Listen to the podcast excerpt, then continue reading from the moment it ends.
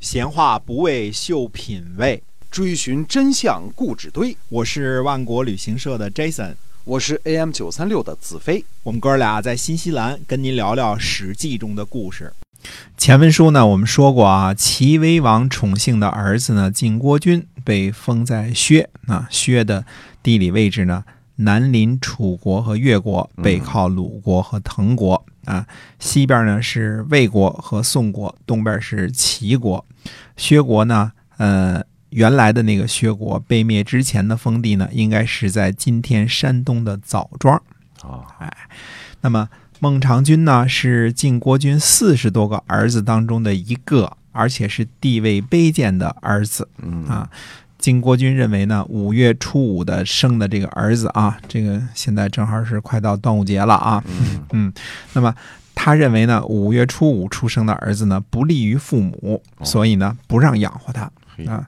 这个等于孟尝君是被偷偷养大的，嗯，嗯被偷偷养大的这个孟尝君呢，最后还是见到了父亲，但是父亲呢，晋国君呢，对这个他的母亲呢很气愤。嗯孟尝君呢就问晋国君，他说：“您为什么不让养活这个五月出生的儿子呢？”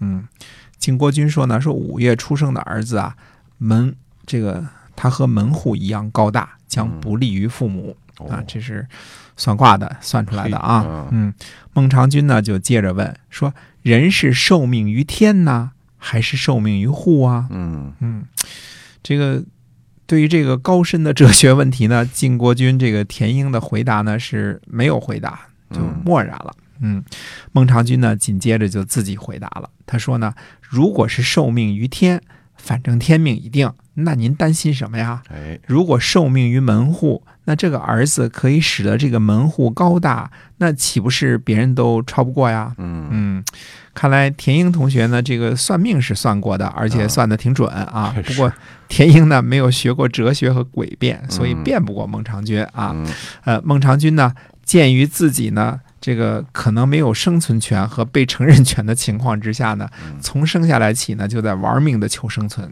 这是最强大的生命力。我们说啊，这是最强大的生命力，就在于说你的生命权可能被人家剥夺的时候，这个时候最能呃发挥人的活力活力了。啊嗯，孟尝君呢就说服晋国君呢养士，这个方法呢也是非常独特的。嗯他问父亲：“儿子的儿子叫什么？”嗯，晋国君说：“孙子。”又问说：“孙子的这个孙子叫什么？”那晋国君说：“玄孙。”又问：“玄孙的孙子叫什么？”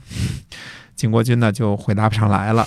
那孟尝君接着说呢：“说您现在积蓄着大笔的钱财，却想传给一个连称呼都没有的人。嗯呃，现在的世人呢都饥寒交迫，您家的这个仆妾呀都穿着丝绸啊，梁上呢挂满了腊肉。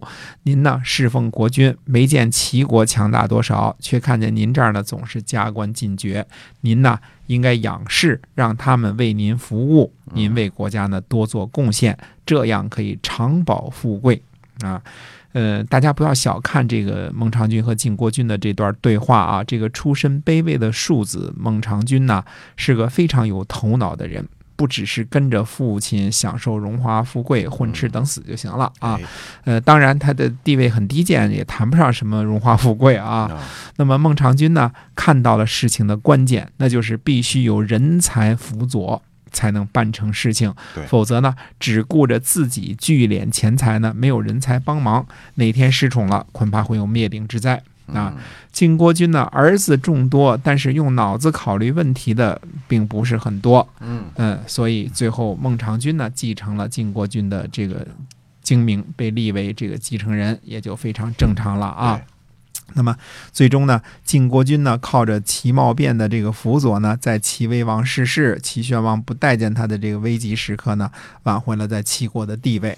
因为战国时期的这个记载呢，非常的这个这个没有时间概念啊，嗯因为呃，在这个齐宣王这个继位这个时候呢，好像这个后来孟尝君的这个这个这个好多故事又跟他有所重复啊。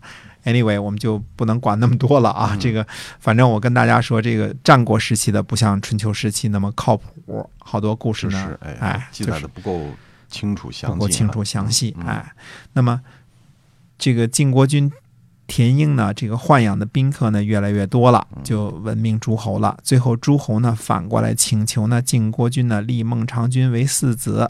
最后呢晋国君呢果然就照办了。孟尝君呢以自己的智慧，不但求得了生存权，而且在四十几个儿子当中呢脱颖而出，成了最终的胜利者，继承了薛的封地啊。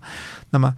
从孟尝君劝说父亲的这个情况来看呢，当时在齐国啊，至少是在齐国，士人的地位呢是很尴尬痛苦的。嗯，我们说士人这个阶层呢，就是所谓的寄生阶层，他们都是接受免费教育、接受供养的，呃，和这个呃是国君和士大夫的庶子们，对吧？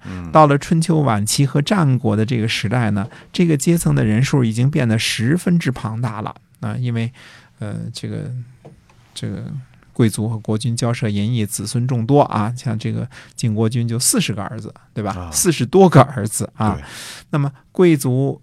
子孙众多，到了几代之后呢，恐怕连供养都成问题了。所谓君子之泽，五世而斩啊。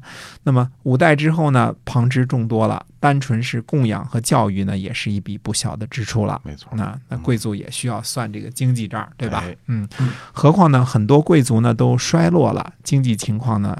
着实是不容乐观。士人呢，不像普通的农民，农民到了二十岁就可以接受国家的授田，对吧？我们说过一百亩啊，相当于今天的二十七亩，对吧？成家立业，靠着国家分配的这一百亩地呢，在土地上找生活啊。我们前面说过啊。周时代的百亩相当于今天的二十几亩啊，二十大约是二十七亩这样啊。二十几亩的土地呢是种粮食的，应该还有什么种桑养蚕的、种麻的这些闲散的土地啊，宅基地什么的啊，自留地都应该有啊。嗯，想象之中啊，房前屋后种点瓜，种点菜，自给自足，这个不是什么。太成为问题的问题啊！那时候蔬菜没有现在这么贵。是。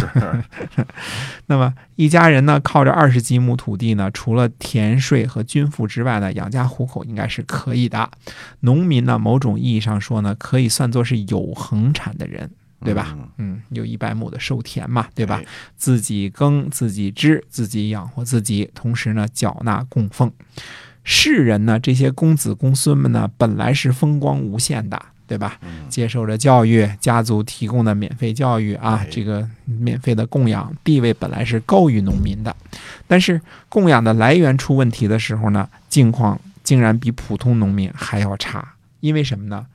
没恒产，嗯，没有这一百亩的授田，对吧？没有退路，呃，有尊重，经济来源成问题，是齐国士人的现状。估计其他国家的情况呢，也差不多啊。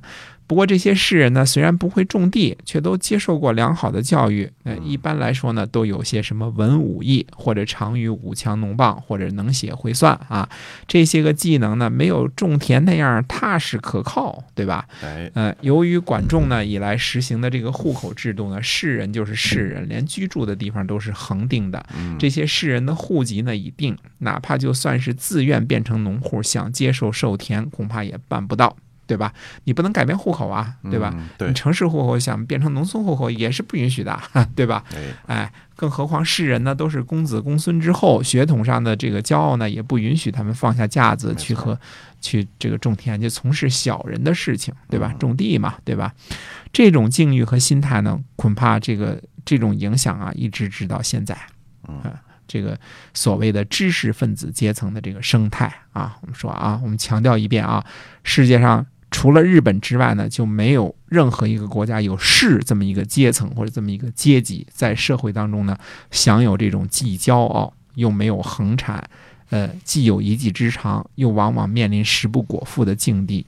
呃，而且无论贫富呢，都有一些个共性，这么一个阶层了。知识分子哈，哎，而日本的士呢是武士，完全不同于战国时期的有本事的人这个概念，也不同于后来中国的儒士这个概念。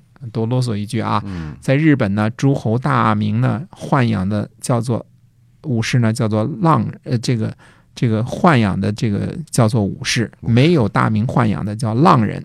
这些浪人呢。舞刀弄枪啊，专门这个学杀人的技术啊，不是生产，也没有固定收入，是社会不稳定因素啊。明朝末年的倭寇之乱，主要就是由这些日本浪人所作所为的。哎，啊，那么倭寇的祸患呢，不同于丰臣秀吉率兵入侵朝鲜或者试图入侵大明，那是政府行为。倭寇这个是，呃，这个等于是这个浪人的行为。哎，他们个人个人的这个所作所为个，人的所作所为啊。嗯虽然这个倭祸也非常的严重啊，嗯这个大家都知道，这个呃戚继光啊什么这些啊，这个抗击倭寇啊，但他那个不能叫侵略啊。哎，那个不能叫侵略。对嗯，对了，那么孟尝君出的主意就是拿出自己的私家财产奉养这些士人，让他们为己所用。嗯孟尝君呢，继承了薛国的家业之后呢，更加彻底的奉行养士的政策。那么孟尝君到底是怎么样养士的呢？那么下次再用一期的节目跟大家接着介绍孟尝君的养士。